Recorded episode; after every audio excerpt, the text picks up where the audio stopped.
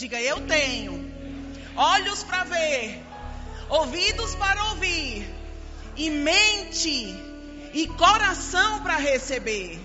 Em nome de Jesus. Amém. Bom dia para todos. Graça e paz. Você pode sentar, amado. Aleluia. Obrigado, pessoal.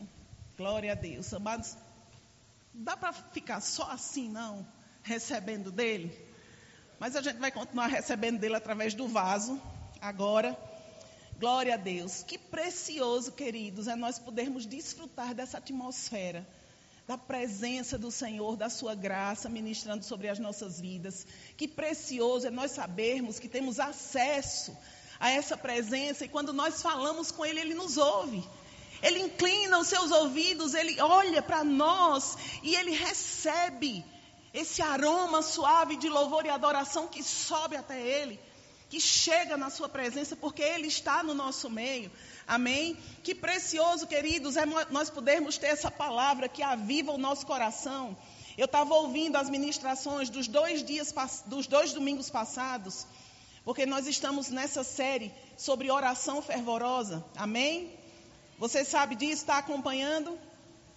E eu estava ouvindo como foi precioso ouvir coisas tão simples e tão fortes, tão intensas, que afetam o nosso espírito para nós crescermos.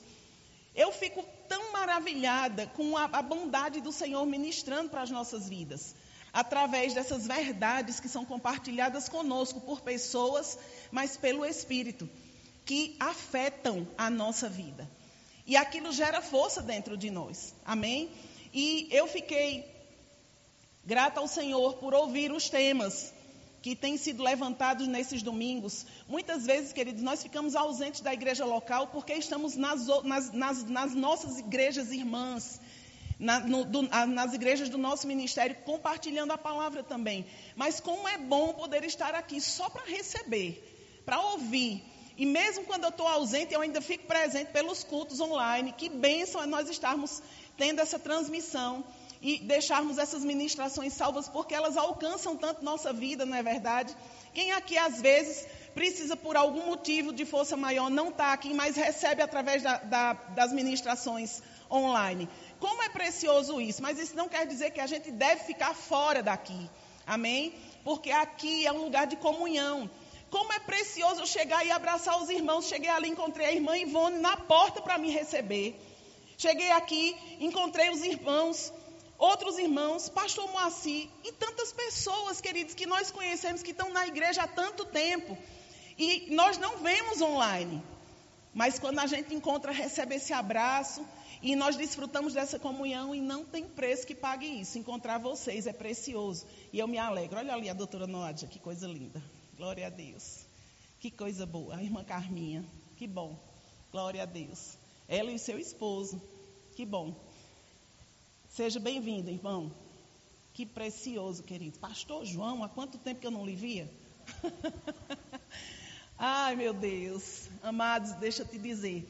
Deus tem planos maravilhosos para a nossa vida e nós precisamos nos mover sobre esses planos, porque eles são poderosos. Amém? E são eles que precisam ser cumpridos. O Senhor está no nosso meio, Ele está em nós. E nós somos agraciados com essa presença, por isso precisamos desfrutar dela. Amém? Nós estamos falando, como, na, como, você já sabe, sobre oração fervorosa.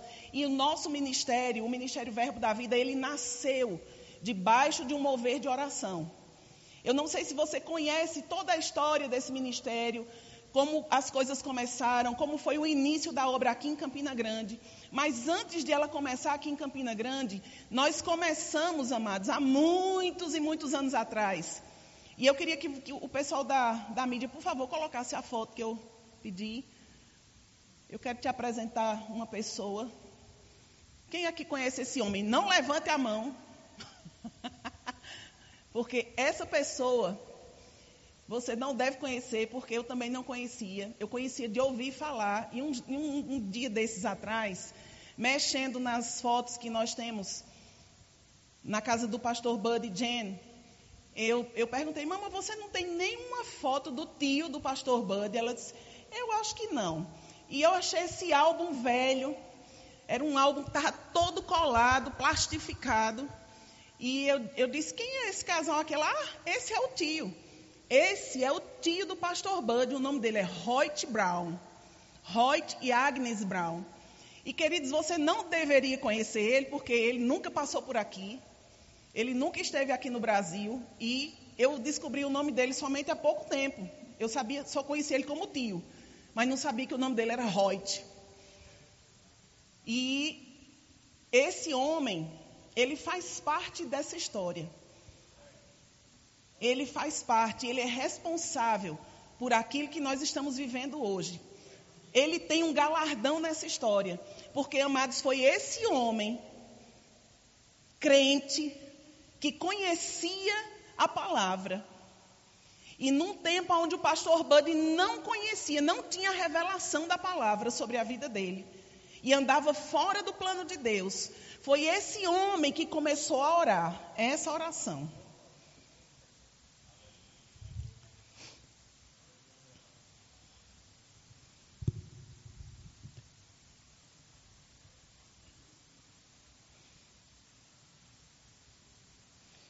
Aleluia.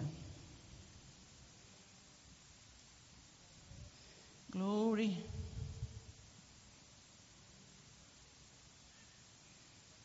Que precioso. Efésios capítulo 1, verso 16 em diante. A gente ouve tanto, mas às vezes não faz tudo que ouve. Amém? Eu acho que quem sabe menos do que você, mas faz tudo que sabe, pode estar em vantagem. Porque às vezes a gente sabe muito, mas não faz tudo que sabe. E pessoas que sabem menos, fazem tudo o que sabem e elas avançam mais rápido, porque são praticantes. E nós vamos avançar nesse caminho de praticar tudo o que sabemos. Amém?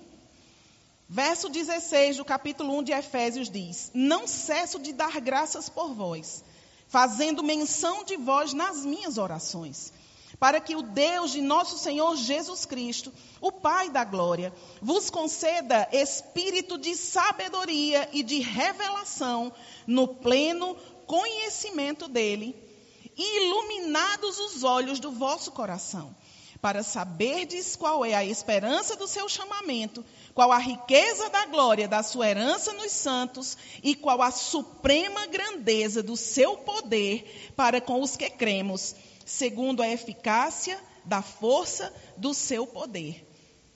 Vamos parar por aí. Olha só que oração poderosa. E esse tio Reut, ele orou por dois anos, todos os dias, sem parar nenhum dia intensamente, até que ele viu tudo o que está escrito aqui sendo cumprido, sendo manifestado, operando na vida do seu sobrinho, Bud Wright. Ele orava, amados, intensamente, fervorosamente, porque ele queria, ele amava aquele sobrinho e ele queria ver o resultado da palavra funcionando na vida dele. Ele queria que aquele sobrinho desfrutasse daquilo que está escrito a respeito dele. Ele sabia na cabeça, mas não vivia. Ele ouvia a palavra como ele contava para a gente de forma religiosa.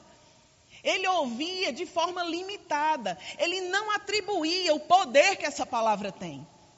Ele não experimentava isso.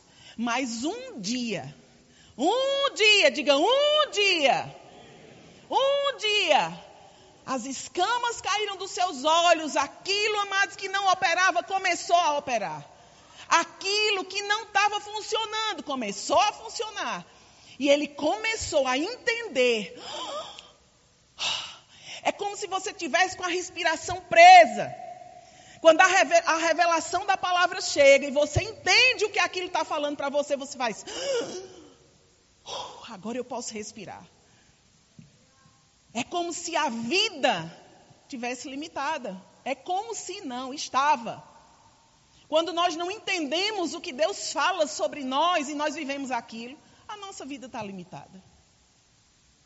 Mas, queridos, esse homem não parou até que. E eu queria que você entendesse que existem é, formas de se orar, existem níveis de oração. E, e, eu queria falar hoje sobre a responsabilidade de orar pelos outros. Né? Quando nós fazemos o rema, e eu vi Juliana domingo passado falando sobre isso, perguntando quem aqui já fez o rema. Eu vou perguntar de novo: quem aqui já fez o rema? Agora, baixa a mão agora. Quem não fez o rema ainda? Levanta a mão.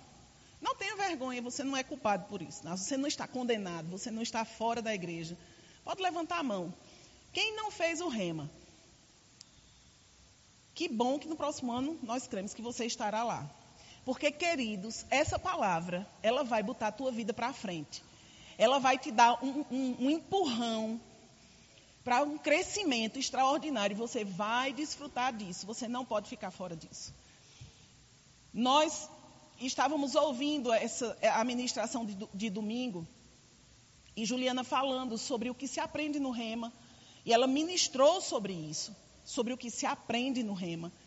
E eu queria falar um pouquinho sobre o que nós aprendemos na escola de ministros. Amém? Quem aqui já fez a escola de ministros? Levanta a mão. Eita, que tem candidato demais. Olha que coisa boa. Quem já fez, se você não está vivendo a plenitude do seu chamado, eu posso te convidar. Faça de novo. Recicle. Porque, amados, enquanto as coisas não estão funcionando, nós devemos ficar ouvindo e ouvindo e ouvindo para criar força e clareza até que as coisas comecem a funcionar. Nós devemos fortalecer as áreas da nossa vida para praticar elas. Amém? E aí, eu sempre falo com os alunos sobre a importância de eles conhecerem também a oração que serve a Deus. E não apenas a oração que recebe de Deus. Amém? Existe, amados, um nível de oração onde nós deixamos de apenas receber mas nós começamos a servir ao Senhor com ela. E esse, nível de oração é para pessoas mais maduras, que já sabem quem são, que têm uma firmeza, que têm uma convicção a respeito de como devem se mover com Deus, e aí elas se movem em favor dos outros. Elas param somente de olhar para si mesmo e elas começam a se mover olhando para os outros elas entendem o plano de Deus e elas começam a trabalhar com Ele para o cumprimento do seu plano, do seu propósito aqui na terra. Olha que poderoso é isso. Eu saio de mim mesmo, das minhas necessidades, daquilo que eu sinto, daquilo que eu preciso. E eu começo a me dar ao Senhor e eu digo, Pai, eis-me aqui. Faça através de mim aquilo que é a sua vontade. Eu estou disponível para você fazer na terra o que é necessário. E eu me dou ao Espírito Santo para que ele me conduza, para se mover sobre a terra inteira, porque você sabe, amados, que no mundo espiritual não existe distância. Você não está, você não tem necessidade de estar num lugar para afetar aquele lugar espiritualmente. Você sabe que você pode orar por lugares, por pessoas, por coisas que estão distantes de você. Você sabe que você pode intervir em situações distantes delas. Se nós nos colocarmos nas mãos do Senhor para servirmos em oração, intercedendo pelos outros, orando pelos outros, nós vamos estar cumprindo essa parte do serviço de oração, ou do ministério de oração, se você quiser falar assim, para o cumprimento do plano de Deus na terra. E isso é precioso demais, porque quando você dá, você também recebe. Você sai desse lugar de só receber, mas mesmo assim você não fica impedido de receber. Sabe por quê? Quantas vezes eu parei de orar pelas minhas necessidades e só orei por um tempo por outras pessoas, por igrejas, por nações, por pessoas específicas, e sempre me encontrava com pessoas dizendo: O Senhor me levantou para orar por você. O Senhor me levantou para orar por você. Irmã, eu passei a semana passada inteira orando por você. Como é precioso, querido, saber quando nós cuidamos das coisas de Deus, Ele cuida das nossas coisas. Como é precioso saber que nós temos um Deus que cuida, que olha para todas as pessoas. Amados, olha, Deus, Ele olha de forma coletiva para a terra inteira, mas também Ele olha individualmente para nós como filhos. Como é precioso sermos cuidados pelo Senhor. E quando nós entramos nessa maturidade, e nós oramos pelos outros, nós vamos começar a, a descortinar, a amadurecer aspectos do mover, assim, para se mover com o Espírito nesse lugar de oração. Porque você vai ver que Deus ele vai te dar coisas, ele vai confiar coisas a você que você nem imaginava que Deus pudesse te incluir dentro daquele plano para ele. Quantas vezes, queridos, eu comecei a orar em línguas, eu não tinha um propósito específico, eu não tinha um motivo específico. E eu comecei a orar sobre aquilo. E, de repente, chegou uma, uma informação no meu coração. E eu comecei a orar por aquilo. E aquilo se tornou uma responsabilidade de oração para mim, até que foi cumprido. E aí eu recebi outro encargo, outra responsabilidade. E isso aconteceu várias vezes e acontece sempre. E eu me alegro por saber que o Senhor pode confiar em mim, pode confiar no seu povo, na sua igreja, para cumprir, para gerar, para fazer com que o seu plano, o seu propósito seja cumprido. Nós vemos, queridos, esse aspecto da oração pelos outros. Não apenas no tio do pastor Bud, no tio Reut. Nunca mais esqueça dele. Nós vemos também isso tão forte, tão intenso na vida de Jesus. Lá em João capítulo 17, você vê Jesus fazendo aquela oração sacerdotal, aquela oração intercessória pelos discípulos, mas quando ele está orando, vamos abrir lá, por favor. João, Evangelho de João, no capítulo 17.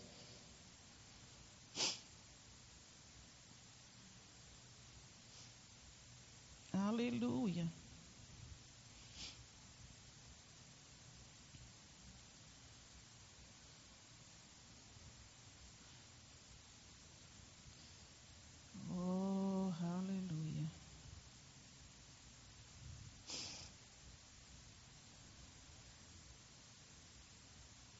Verso 1, vamos ver o verso 1. Tendo Jesus falado estas coisas, levantou os olhos ao céu e disse: Pai, é chegada a hora. Glorifica teu filho, para que o filho te glorifique a ti. Assim como lhe conferiste autoridade sobre toda a carne, a fim de que ele conceda a vida eterna a todos os que lhe deste. E a vida eterna é esta: que te conheçam a ti, o único Deus verdadeiro, e a Jesus Cristo a quem enviaste. Eu te glorifiquei na terra, consumando a obra que me confiaste para fazer. E agora, glorifica-me, ó Pai, contigo mesmo, com a glória que eu tive junto a ti, antes que houvesse mundo. Manifestei o teu nome aos homens que me, que me deste no mundo. Eram teus Tu nos confiaste e eles têm guardado a tua palavra. Agora, eles reconhecem todas as coisas que me tens dado. Que... Agora eles reconhecem que todas as coisas que me tens dado provêm de ti. Porque eu lhes tenho transmitido as palavras que me deste e eles as receberam. E verdadeiramente conheceram que saí de ti e creram que tu me enviaste. É por eles que eu rogo. Não rogo pelo mundo, mas por aqueles que me deste, porque são teus. Lá no verso 19, verso 18, por favor. Assim como tu me enviaste ao mundo, também eu os enviei ao mundo. E é a favor deles que eu me santifico a mim mesmo, para que eles também sejam santificados na verdade. Não rogo somente por estes, mas também por aqueles que vierem a crer em mim por intermédio da sua palavra, a fim de que todos sejam um, como tu és, ó Pai, em mim e eu em ti. Também sejam eles em nós, para que o mundo creia que tu me enviaste. Olha, queridos, como é poderoso saber que antes que nós o conhecemos, ele já orou por nós. Nós estávamos no plano de Deus lá atrás. Nós estávamos no foco, no alvo. O caminho já estava sendo preparado. Ele disse: Eu não rogo somente por esses que estão comigo agora, por esses que trabalharam, que serviram junto a mim, que apoiaram o meu ministério. Eu rogo por aqueles lá na frente, que por intermédio da sua palavra, por intermédio de ouvirem a pregação, aquilo que vai ser falado no futuro, eles também vão crer. Eu oro é por esses também. Olha, queridos, que precioso. Ele já estava orando por nós. Nós já estávamos dentro do plano de Deus. Agora, voltando para o tio Reut, quando ele orava pelo pastor Bud, ele só enxergava Bud. O plano de Deus para Bud. Só que no plano de Deus para Bud, que o tio Reut não conhecia, ei, amados, estávamos nós também. Estávamos eu, você e milhares e milhares e milhões que estão espalhados sobre a terra. Quando, amados, Deus olhava para Bud e Reut não sabia. Era só meu sobrinho. Meu sobrinho querido. Ah, mas ele dizia: continua, Reut, porque você não sabe que eu vou abalar a terra inteira através da vida desse homem. Sabe, queridos, a terra inteira está sendo afetada por essa palavra. E o tio Reut tem galardão. Você não sabe quem são as pessoas pelas quais você está orando. Você só consegue ver o aqui, o agora. A menos que Deus te revele o futuro. A menos que Deus descortine o plano dessa pessoa para você. Mas, não importa, queridos, o que você está vendo agora, que sintoma. Mas ele diz que nós devemos orar pelas pessoas. Nós devemos orar uns pelos outros e como servos do Senhor. Nós devemos ser firmes, fervorosos no zelo da oração para que as pessoas possam receber a justa medida de Deus para a vida delas. Muitos homens de Deus já têm falado isso, queridos, e nós cada dia confirmamos que é verdade. Parece que Deus está impedido de se mover na terra se a igreja não orar. Porque a igreja é a autoridade de Deus aqui na terra. E é através da igreja que Deus se move. Então, se a igreja não se move, Deus não se move. Se a igreja não ora, Deus fica impedido de agir. Por quê? Silvia, você não está colocando a igreja? Não, mas a igreja e ele são um. Só que ele está no céu e a igreja está na terra. E é através de nós, pelo Espírito, que ele se move aqui na terra. Ele entregou, queridos, toda a autoridade, todo o poder, para que a igreja opere com ele. E se nós não fazemos, o que Deus vai fazer? Quando nós estamos orando, nós estamos construindo uma estrada, um caminho por onde Deus vai se mover. Nós construímos esse caminho orando. E aí Deus vem sobre as nossas palavras e Ele opera, cumprindo aquilo que foi orado, aquilo que foi intercedido, aquilo que foi declarado. Mas e se nós não oramos? A ação da igreja fica limitada, fica fraca fica xoxa, se eu posso dizer assim, sem expressão.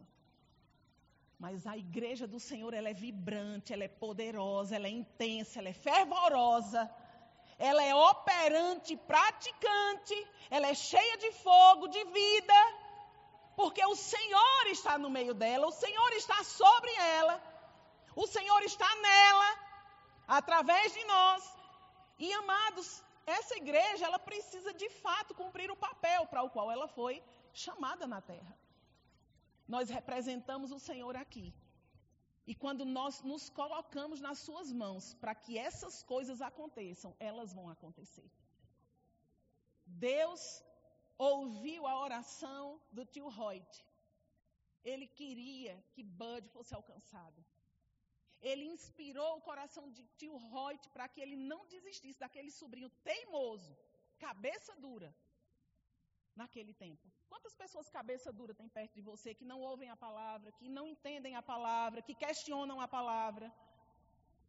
O problema, queridos, não é o que eles estão fazendo, é o que nós estamos deixando de fazer. Se eu deixo de entender o que Deus está falando e fico somente prestando atenção na teimosia daquela mula, eu estou dando mais crédito ao que está operando nele do que ao que está operando em mim. E ele disse: orai uns pelos outros, orai sem cessar, orai em todo o tempo. E nós temos, queridos, o Espírito Santo que nos auxilia. Vocês ouviram isso domingo passado. Ele nos ajuda a orar. Ele nos ajuda, queridos, a fazermos o que precisamos fazer. Ele nos ajuda, lembra? Um pega de um lado, outro pega do outro. Se torna mais leve. Vai acontecer de forma mais fácil e mais rápida. Porque Ele nos ajuda. O seu poder é vivo e está operando em nós.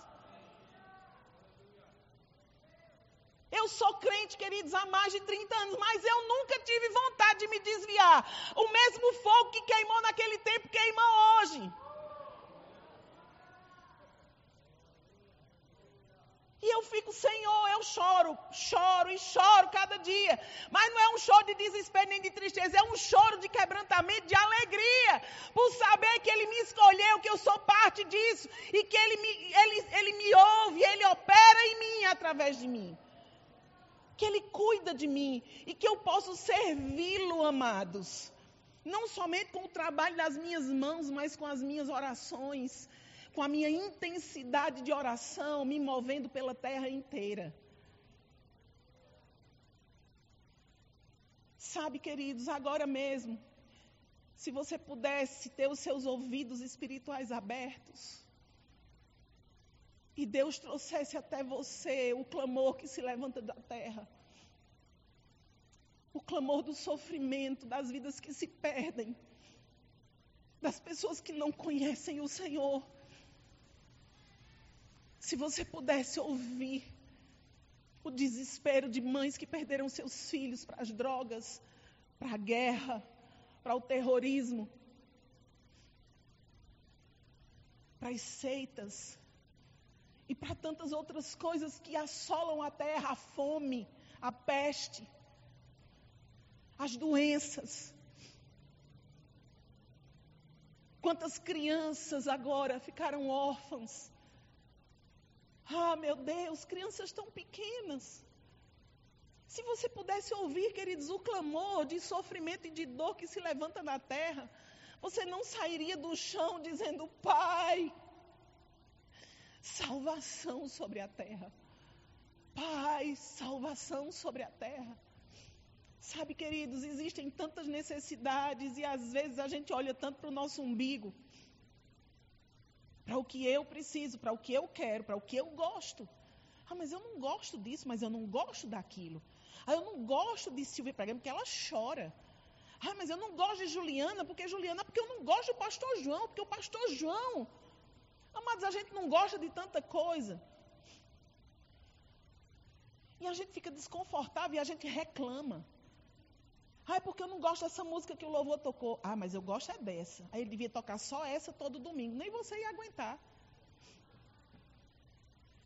Que bom, queridos, que a sabedoria de Deus nos colocou juntos num corpo.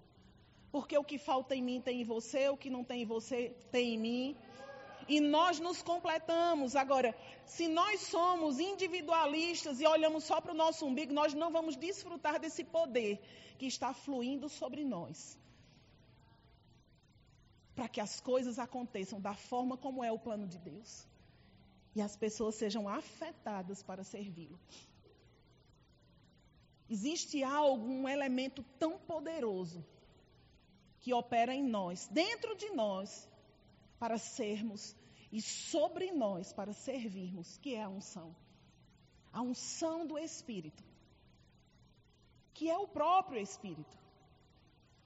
E essa unção que opera em nós, ela tem o poder de afetar o espírito dos homens para que eles sirvam a Cristo. Essa unção, amados, ela tem o poder de dar testemunho da verdade no coração dos homens. Quando eu falo coisas que você diz amém, por que você diz amém? Porque você concorda. Mas sabe por que você concorda? Porque você sabe, dentro de você, que você tem esse testemunho. É verdade. Não é assim? É verdade. Talvez você nem tenha lido esse versículo que eu li. Tomara que não seja, mas pode ser que tenha acontecido. Efésios capítulo 1, verso 16. Não cesso de dar graças por vós, lembrando-me de vós nas minhas orações.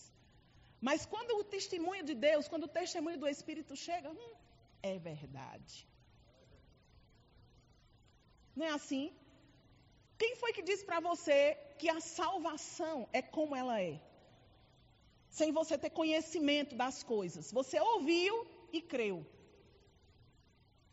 Porque havia um testemunho dentro de você. Algo te convenceu. Algo sobrenatural. E você dizia: é verdade. Preciso de Jesus.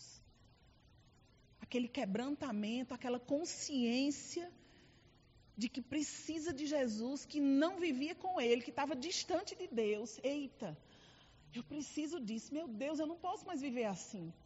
Aquela convicção chegou e você se rendeu a ela. E aí você começou a conhecer a palavra, e você começou a crescer e amadurecer, cada dia mais um pouco, cada dia mais um pouco.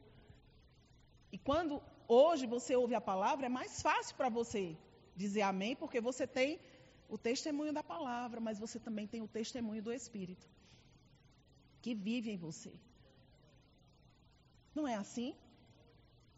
É sobrenatural. Da mesma forma, queridos, como acontece com a gente, vai acontecer com outros. Eu já ouvi testemunho de pessoas que leram aquelas frases que tem em, em, aquelas coisas que pregam no caminhão, que o povo bota aquelas frases. Eu já ouvi histórias de pessoas que se converteram lendo aquelas frases que, no, no caminhão andando na frente. Pessoas que leram um versículo que estavam no outdoor na rua, passando. E de repente uma convicção chegou. Eu preciso disso, meu Deus. E foi.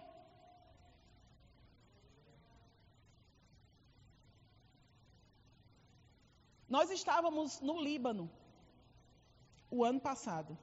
Foi o ano passado, não foi? Foi. Nós estávamos no Líbano e nós conhecemos uma moça, ex-muçulmana. E ela estava na, naquela reunião da igreja. Era uma reunião de comunhão só, não era um culto. E eles convidavam pessoas na rua, porque eles não conheciam muitas pessoas. E as pessoas que eles conheciam se comprometeram de ajudar, trazendo pessoas para tomar um café, para criar um relacionamento e aí elas puderem ouvir a palavra. E nós estávamos ali, limitados pela língua, mas aquela moça tinha uma cunhada brasileira. E ela, quando soube que os brasileiros estavam lá, ela foi para a reunião. Ela não era cristã, mas ela também não era mais muçulmana. Ela desistiu de ser muçulmana. E eu fiquei muito interessada em saber por que ela desistiu de deixar, porque ela desistiu de ser muçulmana. E a gente sentou com ela, né, a, a uma parte da equipe que estava conosco, eu, Suelen, o pastor Gleison lá de Londres. E ele era o nosso intérprete. Aquela moça falava inglês e ela entendia muita coisa de português. Então a, a gente conseguia falar com ela, dizer coisas para ela, mas ela não conseguia retornar para a gente em português. Mas a Gleison falava com a gente aquilo que ela estava falando. E Suelen começou a falar para ela. Ela perguntando: "Mas por que vocês, por que vocês são dessa religião? Por que vocês decidiram ser assim? O que foi que fez com que vocês acreditassem no que vocês acreditam?" E aí Suelen começou pra, a falar do plano de Deus para ela. Você via claramente a unção tangível naquele lugar. Tão poderoso o que veio sobre nós naquela tarde. E a gente falando com aquela moça Suelen, falando para ela sobre o plano de Deus, sobre novo nascimento.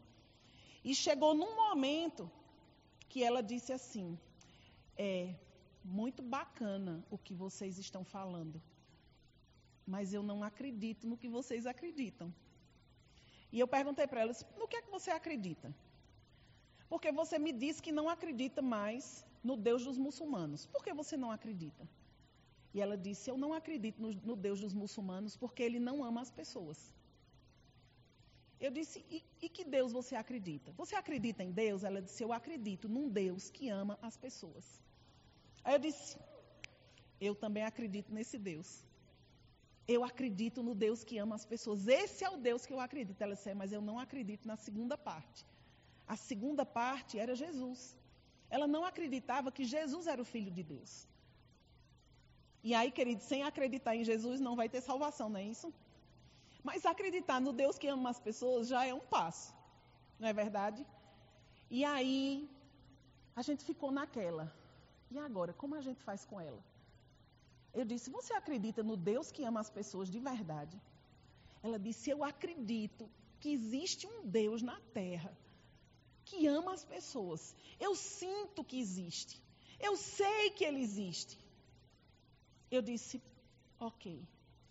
Então você vai fazer o seguinte: você vai dizer para ele: Senhor, eu acredito que você é um Deus que ama as pessoas. Se revela para mim.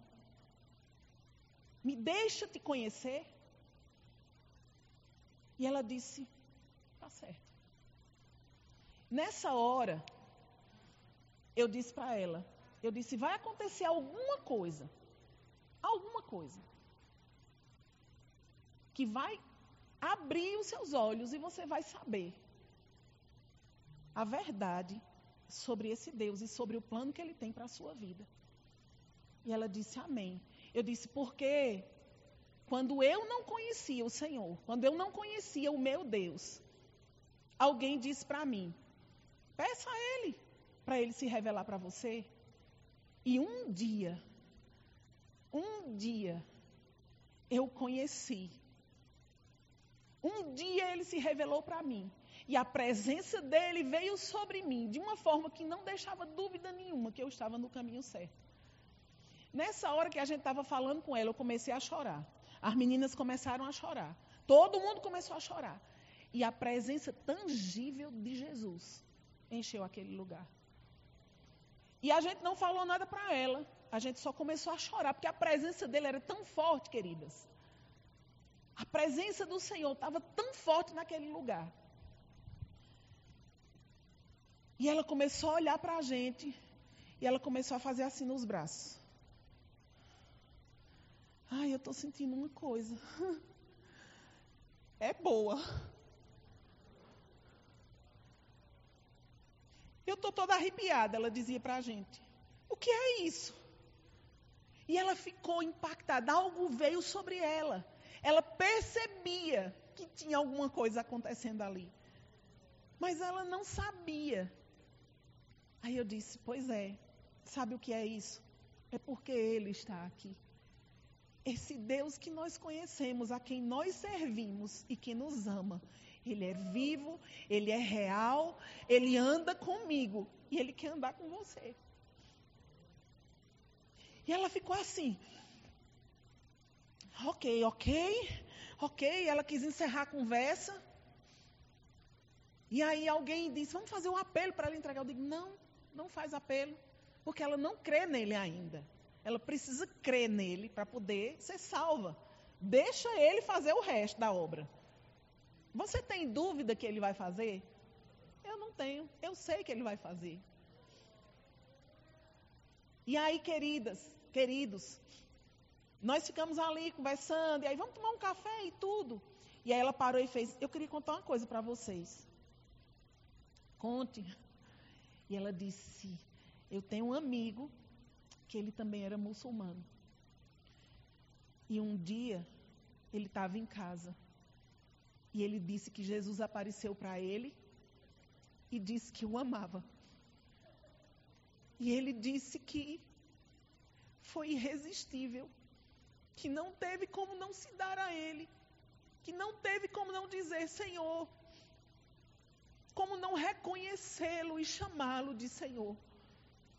E esse rapaz hoje, ele é cristão como vocês. Eu disse, então, tá tudo bem.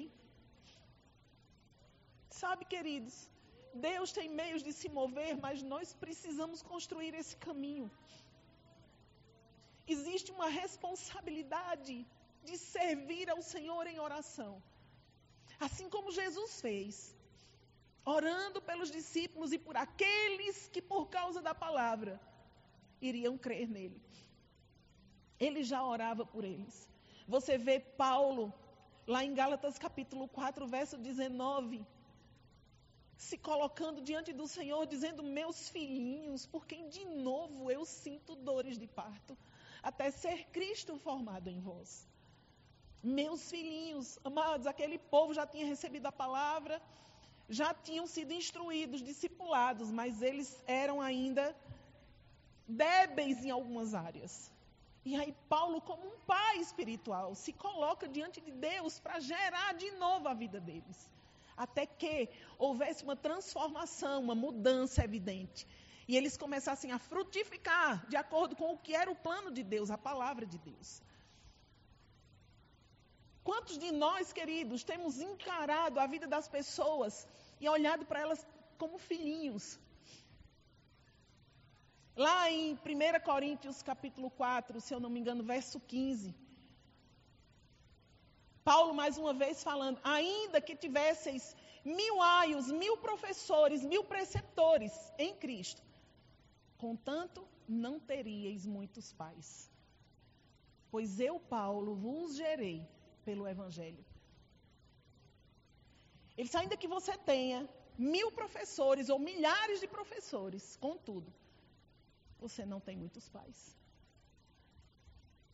E eu te digo, encontrar professor não é uma tarefa difícil.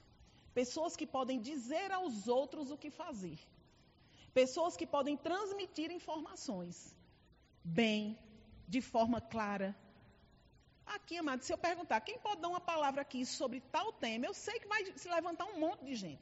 Se eu pegar esses jovens que estão aqui sentados e dizer, ó, vem cá e fala sobre isso, cinco minutos, ele vai ter assunto para pregar uma hora. Porque o povo dessa igreja recebe a palavra, é instruído.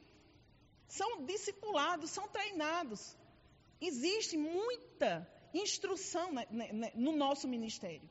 Então não é difícil encontrar pessoas que podem falar bem, que podem ministrar bem, que podem transmitir bem uma informação ou conhecimento.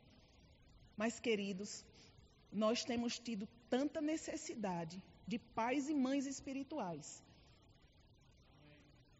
que se responsabilizam por cuidar de pessoas, de transmitir para pessoas mais do que palavras transmitir um senso de destino, um norte, uma linha reta por onde eles podem seguir e encontrar a, a plenitude do plano de Deus para a vida delas.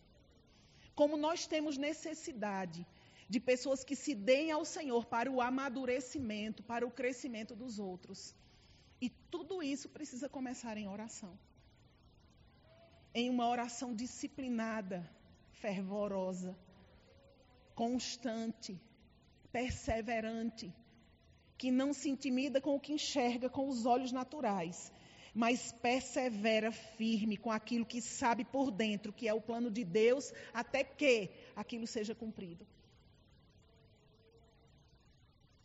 Sabe, queridos, é tão difícil um pai e uma mãe desistir de um filho. Os filhos erram, eles corrigem e dão outra chance. O menino erra e o pai ensina de novo. O menino erra e o pai ensina de novo. Isso dura a vida inteira. Não é verdade? Quantas vezes você foi corrigido pelo seu pai pela sua mãe? Quantas vezes, meu Deus, quantas vezes, tipo, coisas básicas, sente direito, não coma de boca aberta, escove os dentes. Você já escovou os dentes? Quando saiu do banho, já lavou os ouvidos. Quantos anos você passou ouvindo isso até que você caiu a ficha? Eita, tenho que escovar meus dentes mesmo, porque senão eu vou precisar usar dentadura. Hoje, quando você faz com os seus filhos, você não se lembra de você?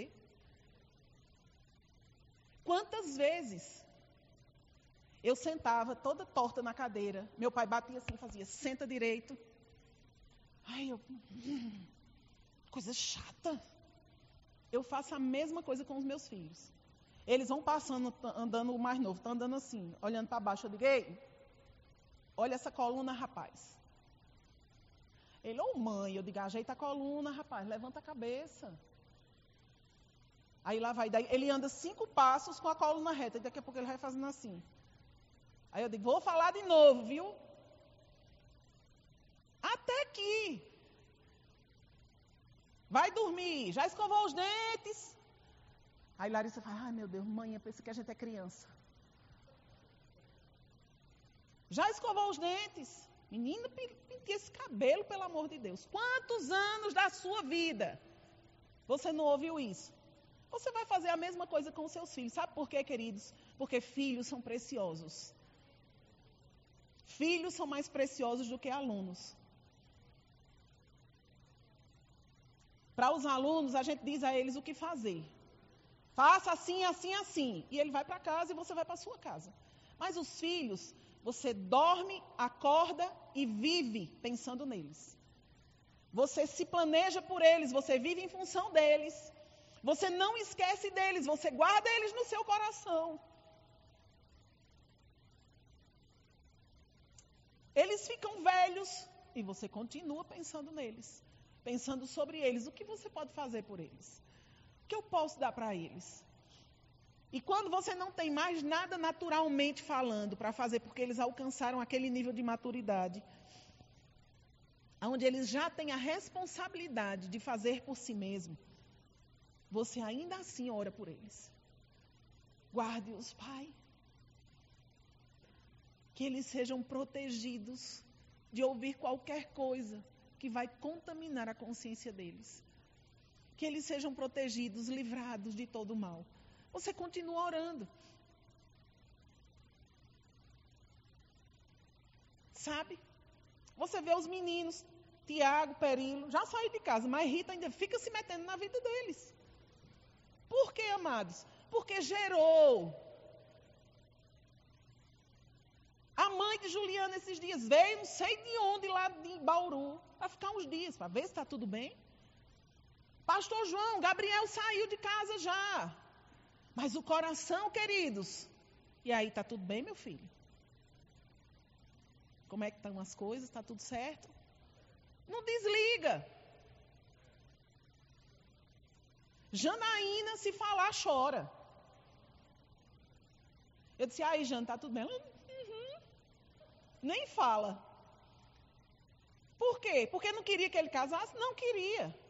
Mas, amados, os filhos, eles estão entranhados em você. Eles são uma parte de você que está do lado de fora. Deus se sente da mesma forma sobre nós. Meus filhinhos, Queridos, cada pessoa na terra tem um preço muito caro para Deus. Cada pessoa, você não pode desprezar esse amor que Ele tem por você e viver fora disso, mas você também não pode esquecer daqueles que não conhecem ainda. Porque essas pessoas são preciosas demais para Deus. E Ele conta conosco para que elas possam ser atraídas a Ele. Amados, eu fecho meus olhos, pronto. O único canto que eu preciso para falar com Deus sou eu mesmo. Eu sou o lugar. Eu sei disso, eu aprendi isso. Que não, eu não preciso de um canto, eu posso estar no meio da rua, debaixo da cama, debaixo da cadeira, aqui em cima, aí embaixo, em qualquer lugar. Eu só preciso construir a consciência, ligar a minha consciência e falar com Ele, Pai, obrigado por Sua presença em mim. Oh, Senhor, eu te adoro. Pai, como é precioso viver com você. Você me assiste, você me supre, você cuida de mim. E essa presença me consola, me fortalece, me encoraja, me dá ousadia, inspira o meu coração. Ah, como é precioso viver com Ele, amados. Mas e os que não conhecem Ele como eu conheço? O lugar deles de conhecer o Senhor é você. Como muitos já falaram, você é o único Jesus que aquela pessoa vai encontrar na vida. E se você não for Jesus para ela, talvez ela nunca o conheça. E como deve começar esse, esse trabalho? Orando pelas pessoas. Queridos, você ora para pessoas nascerem de novo aqui na, nos cultos da igreja? Você ora pelas pessoas que ministram nessa igreja? Você ora para que as pessoas que nasceram de novo aqui na igreja, elas sejam fortalecidas com poder. Para permanecer firmes, inabaláveis, vivendo a vida com o Senhor cada dia, alcançando maturidade, alcançando firmeza, constância, perseverança, para que elas possam também ser Jesus para outros. Você ora pelas crianças que estão ali sendo construídas pela palavra. Se nós formos começar a falar sobre isso, nós temos uma, um milhão de, de coisas para orar. E talvez, queridos, nós não estejamos sendo aqueles pais e mães espirituais que precisamos ser na igreja. Nós temos recebido tanto, temos ouvido tanto, mas não temos sido esses intensos praticantes nessa partezinha que constrói e que sustenta todas as outras partes que aparecem, que é esse serviço de oração.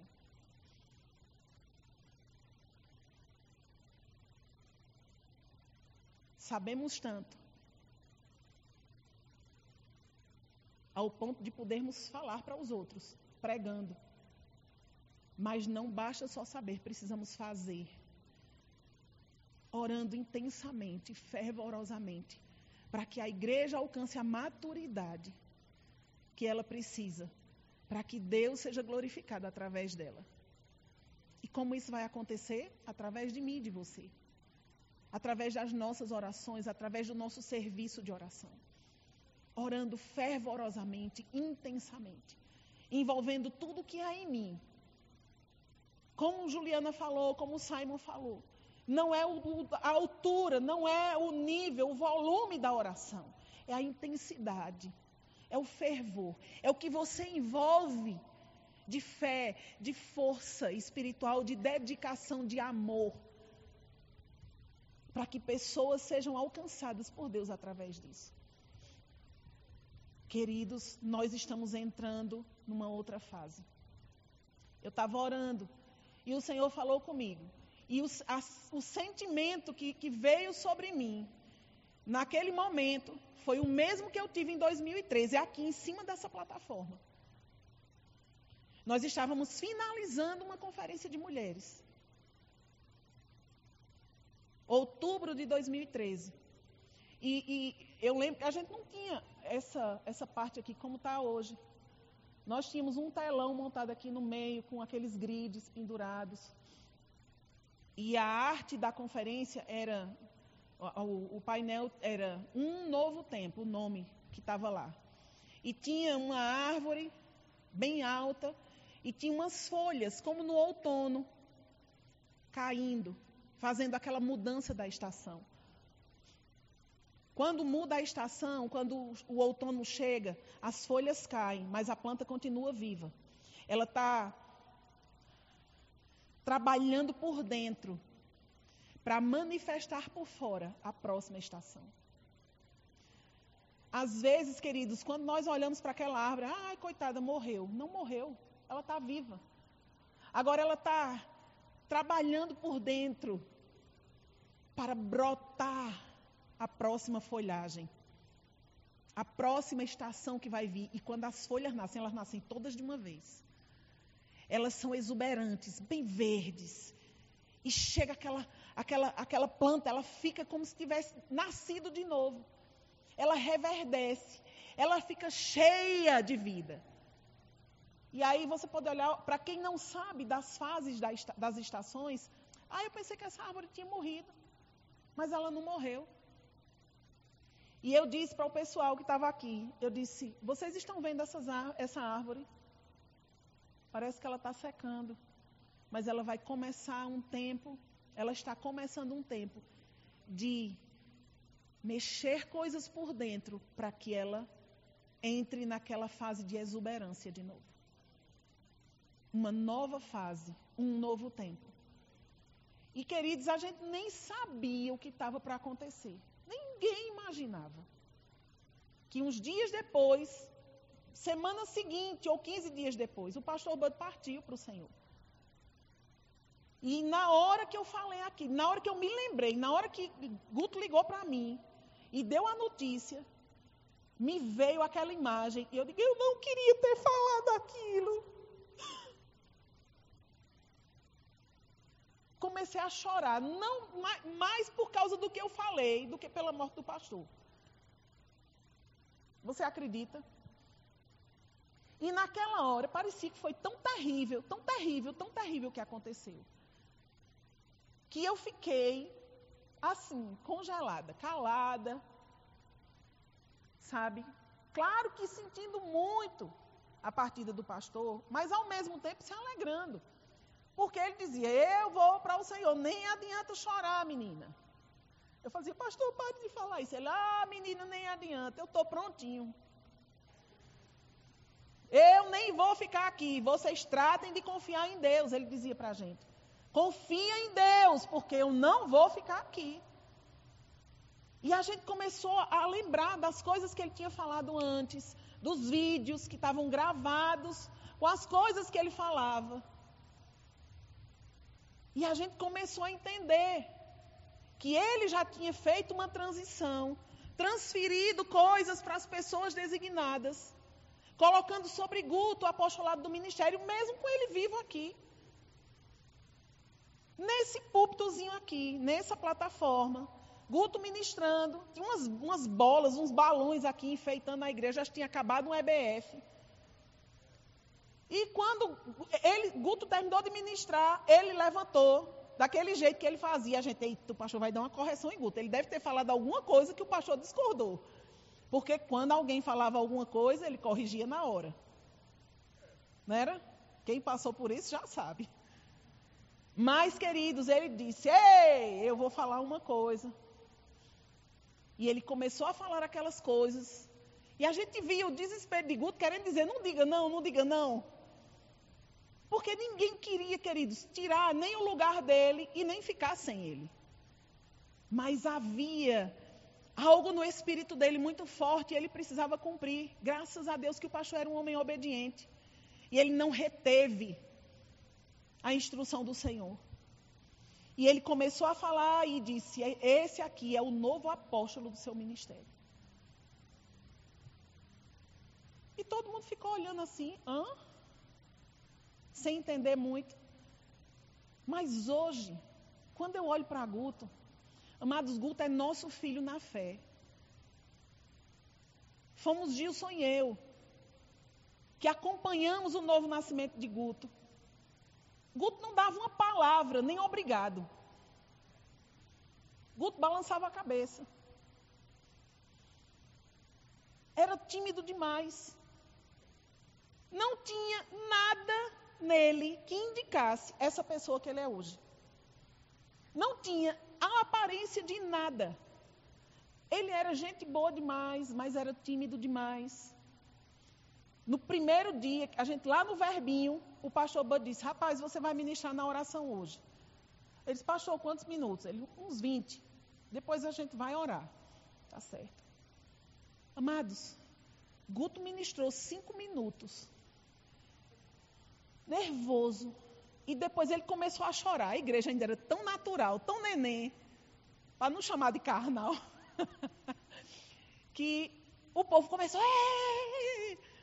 Começaram a sapatear e a dançar, porque acharam que Guto estava debaixo da unção. Não era unção, não, era medo. Chorando, era desespero, porque ele não sabia mais o que falar. Cinco minutos de pregação. E acabou, amado, todo o repertório de palavras dele. Ele não sabia mais o que dizer. Novinho, primeiro ano do centro de treinamento bíblico. Fora o gigante da timidez, aquela intimidação, você não sabe falar.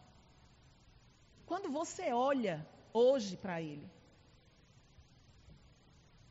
tem alguma sombra daquela pessoa que eu estou falando? É eu, quando você está ouvindo o que eu estou dizendo, e você olha para quem Guto é hoje, você diz, não, não, não são a mesma pessoa. Não são a mesma pessoa. Deus transformou ele em outra pessoa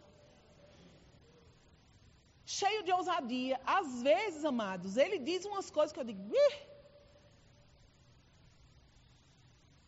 Diz que vai fazer umas coisas só pelo Espírito. Porque naturalmente falando, amado, não tem um cabelo que indique que aquilo vai funcionar. mas pegou o espírito da fé. Pegou, queridos, aquela ousadia do pastor. Ele não tem o mesmo temperamento do pastor, ele não é igual ao pastor. Mas ele pegou aquelas coisas espirituais que funcionam e que operam em qualquer cristão. E ele tornou aquilo parte da vida dele. E ele se move, amados, pela palavra de uma forma tão ousada e tão intensa que só Deus podia ter feito aquilo. Porque ele se rendeu. E olha, como eu estava falando, a sensação que eu tenho hoje é de que nós estamos. E eu não estou falando isso porque o pastor João domingo falou que vai passar por uma transição à igreja, não. Eu estou falando porque há dias atrás o Senhor falou comigo e ele disse: Nós estamos entrando em uma fase aonde esse ministério vai exercer autoridade e influência sobre a terra inteira.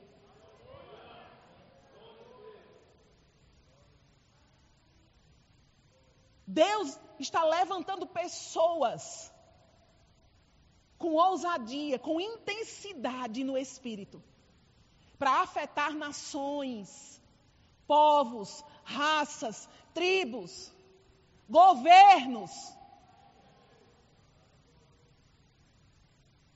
Deus está estourando, queridos, portas em todos os lugares rompendo culturas em todos os lugares. Cada dia, cada semana, queridos, nós ouvimos notícias de partes do mundo de obras nascendo. Tem um avivamento acontecendo na Europa. Talvez os jornais não saibam disso, mas a igreja sabe. Tem um avivamento, queridos, tem igrejas nascendo em países que estavam mortos sem a palavra. A gente fica recebendo notícias, pessoas ligando para a gente. Tem igreja em tal país? Porque eu estou indo morar lá. Não, talvez você seja a pessoa que vai abrir a igreja lá. Esses dias eu recebi uma mensagem. Irmã, você pode me informar se tem igreja na Turquia? Eu vai ter. Vai ter. Por quê? Deus falou com o pastor Bud que o verbo da vida iria para todas as nações. Como Deus vai fazer isso? E eu lá sei. Eu sei que vai. Ele já está fazendo e a gente nem sabe como fazer ainda. Ele está levantando, levantando, levantando, inspirando o coração de pessoas. Enquanto nós oramos, enquanto nós declaramos a palavra, enquanto nós nos movemos com Ele em oração, servindo a Ele em oração. Ele mexe pessoas, ele dá testemunho da verdade no coração de pessoas, ele levanta, ele desliga coisas que impediam aquelas pessoas de avançarem no plano que ele tinha para elas. O Espírito vem e convence, ministra, fala, levanta recursos, meios, abre portas. Queridos, Deus está se movendo na terra. Ah, queridos, essa igreja ela é um celeiro de Deus para a terra inteira. Nós temos pessoas dessa igreja espalhadas por vários lugares. Por causa daquilo, queridos, que essa igreja, eu não estou falando sobre as cadeiras, sobre as paredes, eu estou falando sobre as pessoas sobre o que elas carregam, o espírito que nós carregamos, queridos. O espírito da fé, da alegria e do amor. Nas três conferências de ministros esse ano, o Senhor falou conosco, deu instruções expressas através dos três ministros que ministraram para nós. Oração em outras línguas. Isso precisa ferver.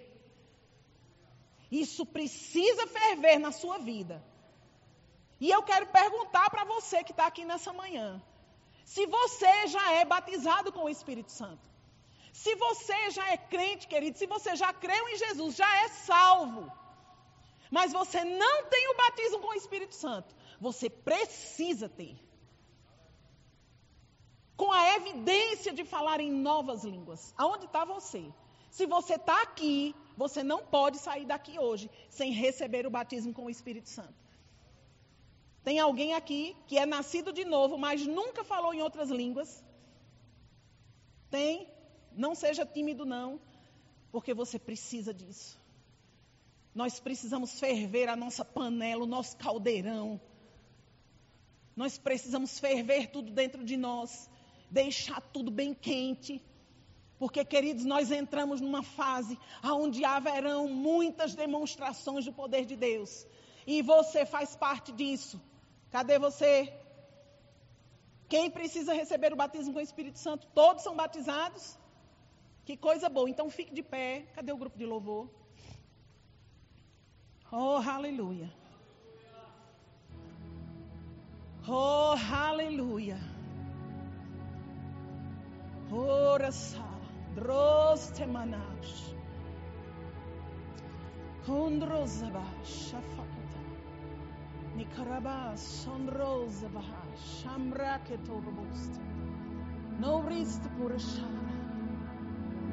Nós vamos exercer a oração em outras línguas. Vamos orar um pouco.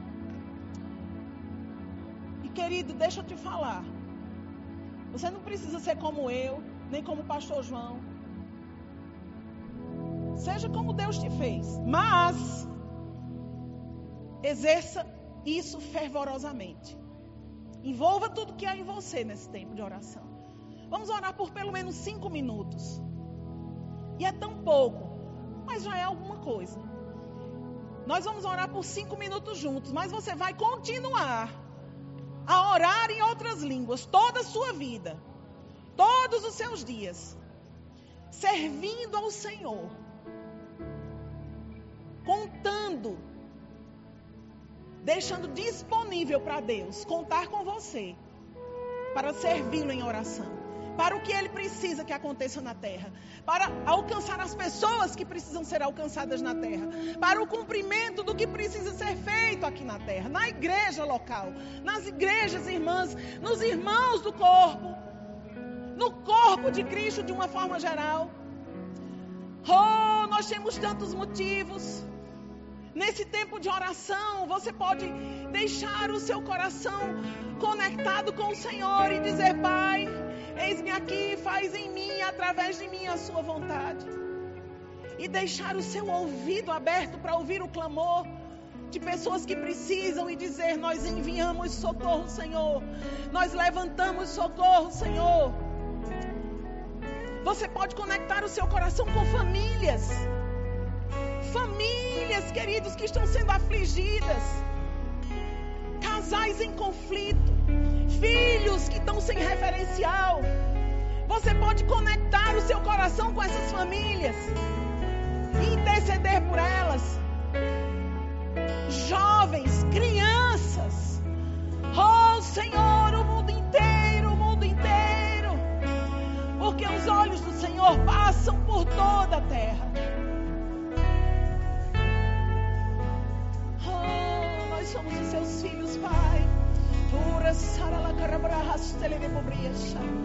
Ora la caraste le ribobriaste le ricorro di driasto le ribriasha. Mando ricamba na na curra hisso le ribicorre anjo proposte. Meda dira la rabra propostore mi mi di ribrasta. Ma pre proposte nelle poretire di boccian rasti corabit rasti ovra vrosta ne kama ne keta da pona di kira vara kapa chan roste mahasti e na potira la pari di occorrion zelera miasto moshi mo patera la pari di corabi ketere di bori katitiri di occorrosti di ricoriasta nere de bori staia oh sharara pore keta la rabrose e na moria la rore Con solo Nicoza, le Nicoza, Nicoza, la Nicoza, le Nicoza, Nicoza, Nicoza, Nicoza, Nicoza, Nicoza, Nicoza, e Nicoza, Nicoza, Nicoza,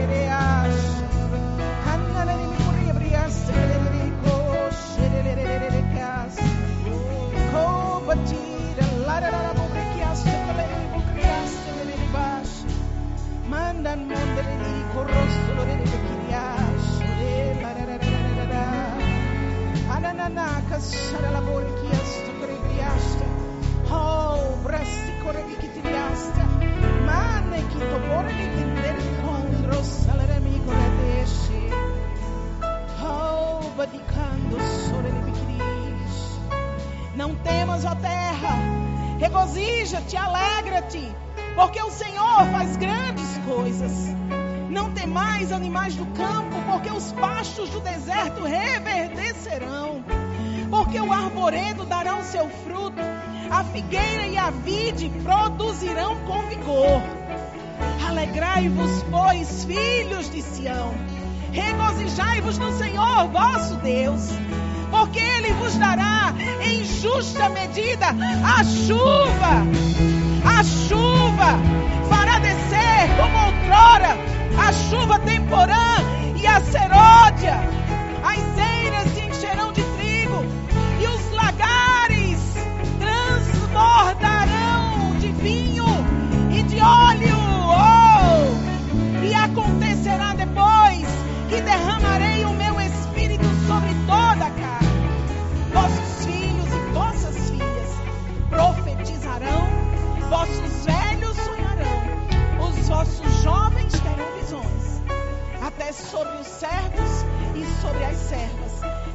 derramarei o meu espírito naqueles dias e mostrarei prodígios no céu e na terra. Oh, aleluia! Oh, aleluia! Oh, aleluia! Pai, a sua palavra ela está sendo cumprida. Ela está sendo cumprida pelas evidências, pelas demonstrações. Obrigado pelas colheitas, pelos derramamentos, por aquelas medidas que serão transbordantes. Oh, Senhor, obrigado por tudo que foi semeado.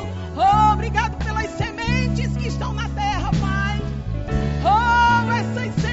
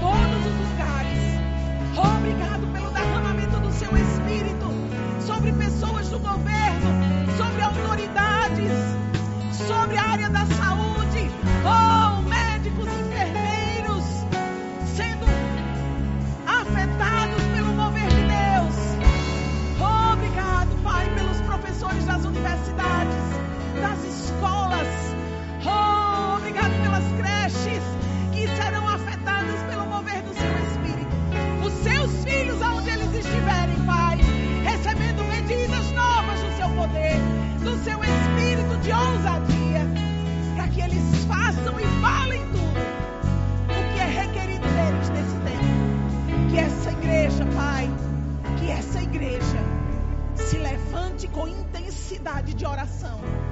Que essa igreja brade a sua palavra. Que esse povo que está aqui, Pai, que esse povo que ocupa essas cadeiras, esses departamentos, que eles bradem a sua palavra e eles semeiem, Pai, a sua vontade intensamente em todos os lugares aonde você os levar, no Espírito, em nome de Jesus. Obrigado por todas as coisas que você está movendo nesse tempo. Obrigado pelo suprimento do Espírito de Cristo sobre nossas vidas, sobre essa igreja, sobre a sua igreja, a igreja do Senhor, o corpo de Cristo em toda a terra. Nós declaramos, Pai, o derramamento dele, o derramamento de Deus, um derramamento de Deus, oh, um derramamento, um derramamento, oh, baraça, moretira, cabarasta, nele moretira na carabarasta, brecache, abre como esteja, abre como esteja, e sobre aqueles que estão espalhados sobre a terra, semeando a sua palavra, e sobre aqueles que estão sobre a terra, Pai, semeando a sua palavra. Os enviados de Deus, os missionários, os pregadores, os professores, que eles se tornem em pais e mães. Que eles se tornem em pais e mães, cuidando dos seus filhos, como se fossem deles mesmos, Pai. Força nova, e saúde perfeita, e graça, e suprimento,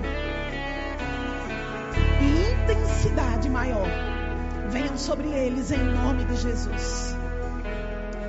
Obrigado pelos seus filhos sendo supridos no espírito, alma e corpo, em todos os lugares da terra onde eles estão. Oh, em nome de Jesus. Oh, seu nome seja exaltado, Senhor, nas nossas vidas, nessa igreja, nesse templo, no corpo de Cristo, em toda a terra. Que o nome de Jesus seja exaltado nas nações. Que o nome de Jesus seja exaltado em todos os lugares. Começa de nós, Pai. Começa de nós. E se espalha e transborda. Porque nós vamos encher essas medidas. Nós vamos encher até transbordar. Nós vamos encher até transbordar. Enchendo até transbordar. Oh Senhor, que você lembre a eles sobre isso. Que isso não deixe o coração deles, nem de dia nem de noite. Em nome de Jesus. Amém. Amém. Amém. Amém. Aleluia. Glória a Deus. Pode sentar, querido. Muito obrigada pela atenção. Por vocês pararem para nos ouvir. Cada um de vocês é muito precioso. E eu me alegro demais por ver Deus se movendo sobre essa igreja. Precioso demais estar aqui com vocês. Aleluia. Próxima semana a gente já começa as viagens das formaturas. E eu sei que muitos vão ficar ausentes aqui, muitos ministros vão ficar ausentes. Mas nós estamos conectados em espírito e aquilo que nos une é muito maior do que paredes. Amém? Mas você precisa estar aqui para fazer a sua parte. Se você não tem uma parte para fazer fora, você deve estar fazendo a sua parte dentro. Amém? Porque nós precisamos de você. Eu creio no Senhor levantando muitas pessoas nesses últimos dias. Nós temos orado por isso. Nós estávamos conversando sobre a conferência de mulheres e nós começamos a orar por Deus levantando pessoas. Nós oramos para que Deus levantasse ministros de crianças, ministros de jovens, de adolescentes, ministros para terceira idade, para melhor idade. Nós temos orado, queridos, para Deus levantar muitos ministros. E nós temos a escola de ministros, a escola de missões, além do centro de treinamento bíblico. E se você já fez o centro de treinamento, você precisa fazer a escola de ministros ou a escola de missões, de acordo com o que você é chamado para fazer para o Senhor. Nós queremos, queridos, encher aquelas salas de aula. Nós queremos ver essas salas de aula do REMA, da escola de missões e da escola de ministros, sem caber mais gente. Sabe por quê? Porque nós temos uma grande obra para fazer. Nós temos uma grande obra para fazer e você faz parte dessa obra. Então se dispõe e diga: Eis-me aqui, Senhor, e faça a sua parte. Amém? As matrículas já estão abertas. As, as matrículas do Rema já estão abertas e as pré-inscrições da Escola de Ministros e de Missões também já estão abertas. Você deve procurar os estandes para se encaixar no lugar que você precisa para esse tempo. Não deixe para o próximo ano, porque no próximo ano já tem outras coisas que precisam acontecer. O tempo vai passar de qualquer jeito. E você não deve perder tempo, porque nós precisamos ser diligentes. Amém? Então, seja abençoado praticando essa palavra. Seja fervoroso de espírito, fervoroso na oração. E você vai ver o que Deus vai fazer a partir disso, através da sua vida. Amém? Um abraço para todos. Continue sendo abençoado. Em nome de Jesus.